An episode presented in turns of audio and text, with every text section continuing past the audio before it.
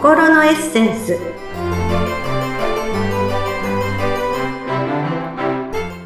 皆様こんにちは。自己開花アドバイザーの中井真理子です。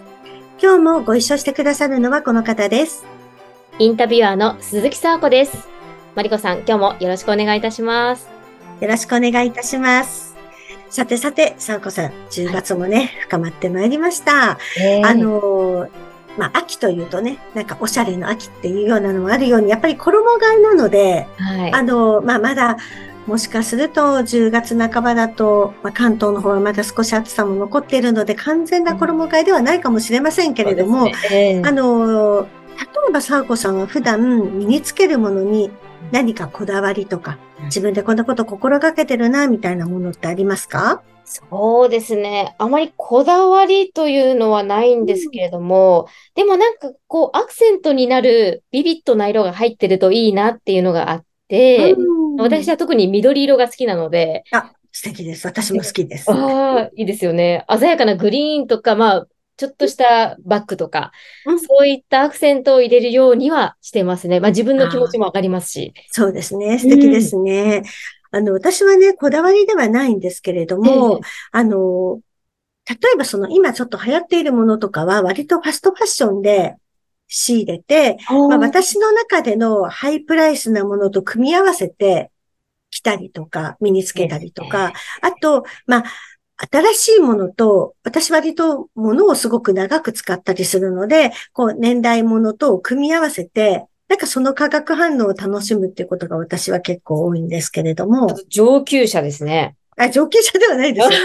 でも、なんかその、例えばすごいチープなものとね、うんうん、ちょっとあの、割と自分では頑張って買ったなっていうようなものと組み合わせると、チープなものが、あ、結構なんかこれ、素敵ですね。どこで買ったんですかって聞かれると。わかります。いや、これ、だから実は自由ですとか。えーってびっくりされるっていうね。そうですとか。でもわかります。そのね、組み合わせで一緒にこう、ハイブランドな感じに見えるという。そうですね。えー、私特に、特になんか秋冬になるとファーとかが好きなので、こうファーとかと組み合わせたりとかね、よくしたりするんですけど、実は中に着てるものがなんか2000円だったりとかっていうこともあったりする。素敵。なんかそんなのもね、あったりするんですが、まあね、女性はやっぱりね、こう、あの、それぞれ皆さん好きなものを組み合わせてね、おしゃれを楽しむってことがね、あるかと思うんですけど、まあ今日のテーマは、小ざっぱりのすすめです。お、小ざっぱり。はい。まあ、学問のすすめなんて本もね、昔、々ありましたけれども、今年今日はね、小ざっぱりのすすめということでお話をしたいと思います。はい。えー、私がね、小さな頃から、あの、母に言われていた言葉の一つにね、もう小ざっぱりというのがあるんですよ。えー、お母様がおっしゃってた。はい。えー、はい。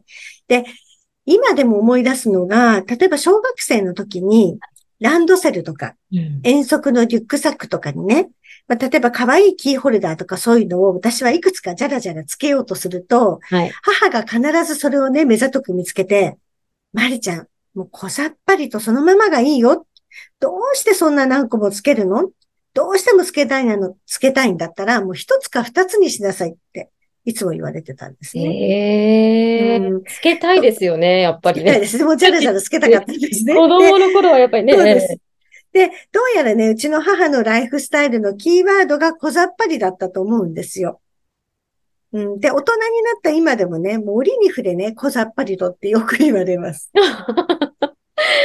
まあでもいいですね。いや、私はそっちに憧れます。でも、どうしても私いろいろこうつけちゃったりとか、なんかね、いろいろ詰め込んじゃうタイプなんですけど。そうですよね。小ざっぱりですね。さこさん、小ざっぱりっていうとどんなイメージ持ってますか？そうですね。まあそれこそファッションで言うと、こう、なんでしょう。白 T シャツとジーパンでかっこいい。うん、ああ、いいですね。そういううん、あ、待って、白 T とジーパンでかっこいいってもうそれだけで、もうその人どんなにおしゃれかってわかりますからね。そえ、それを着こなせてるのか、単純に白 T とね、ジーパンみたいのを着てるだけなのかって、すごく大きく分かれるのでね。いや、そうですよね。分かれますよね。分かれるからとてもね、あの、難しいんですよね。実はその単純なことってね。であの、先日もね、もう母にその小さっぱりってこと言われて、まあ、改めてね、まあ、今そんなに私、ガチャガチャいろいろつけてるわけじゃないんですけど、はい。もう改めてね、なんかこの小ざっぱりっていう言葉について考えてみてね。まあ辞書で調べてみると、まあ小ざっぱりっていうのは、まあ飾り気がなくて、まあ清潔で感じのいい様。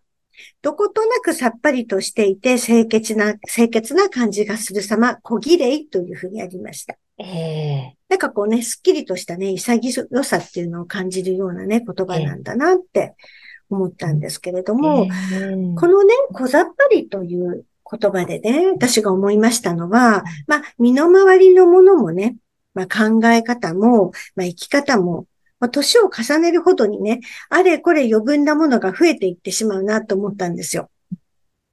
まあ、思い出があったり、いつか使うかもなと思って捨てられなかったものだったりとかねうん。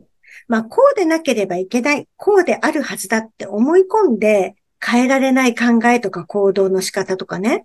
まはいあ、本当に必要なのか、本当にそうなのかって見直してみると、案外、どうしてそんなにね、固執してたんだろうって思うこととかあるんじゃないかなと思ったんですよね。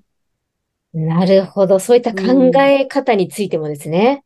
そうですね。物ももちろんそうですけど、考え方とか行動とか、うん、そういうことも何か自分の思い込みとかね、本当はそうじゃなくてもいいのかもしれないけど、思い込んでいたりとかっていうことがね、何かそれがこうガチガチに固まっていたりするものがあるんじゃないんだろうかと思って、いまあ一度ね、潔くいらないものを捨てて、本当に必要なものだけにするっていうことも自分の魅力を際立たせていくね、こう大事なプロセスなのかなっていうのを思ったんですよね。ううん。ん。それやりたいですね。いらないものを、こう、ちょっと、ね、は、排除するというか、こう、取って取って取って、一旦こう、まっさらな状態にしてみたいって。そうですね。まあうん、ミニマリストっていう言葉もありますけどね。ええまあ、そこまでも徹底的にできるかどうかは別として、うんある程度、こう、一回自分の棚卸しじゃないけれどもね、してみると、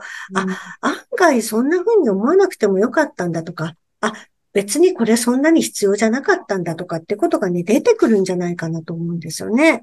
出てきそう。はい。で、まあ、前回のね、ポッドキャストでもお話をしていましたけれども、人はやっぱり何をしているのか、何をしたいのかってはっきりしてない人には惹かれないですし、ましてや、あの、あなたがビジネスをもしされている人なんだとすれば、そんな人には、はっきりしない人には誰も依頼はしてこないですよね。なので、やっぱり自分のことを小ざっぱり表現できるような状態にしておくことっていうのがね、とても大事だなっていうのを、小ざっぱり小ざっぱり小ざっぱりって言われ続けてる私は、ちょっと感じたということなんですよね。なるほど。はいいったことにもつながってくるということですね。この小ざっぱりは。はい。うー。うんん。そうですね。確かに、あのーまあ、いろいろ看板を出してるというか、いろいろこんなことやってる、こんなことやってるってなると、まあ、逆にぼやけますし、自分自身も、こう、結局何がしたいんだっけっていうことになりますよね。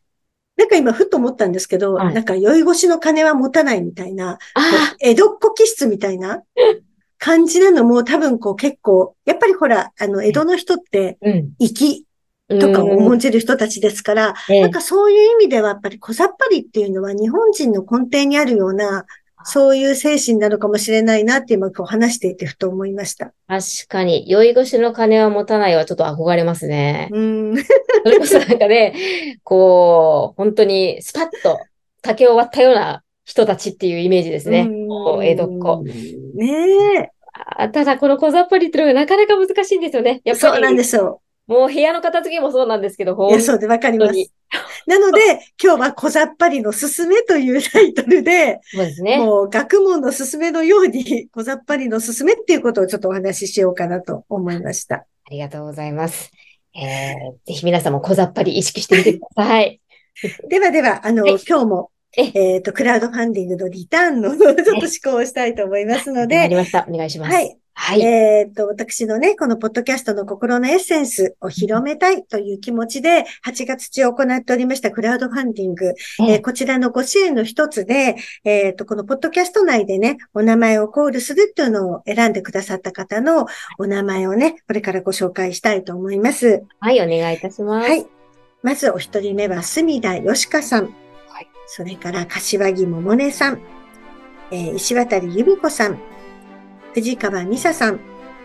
クリスタルライフメンター、ショコタンこと沢村真由美さん。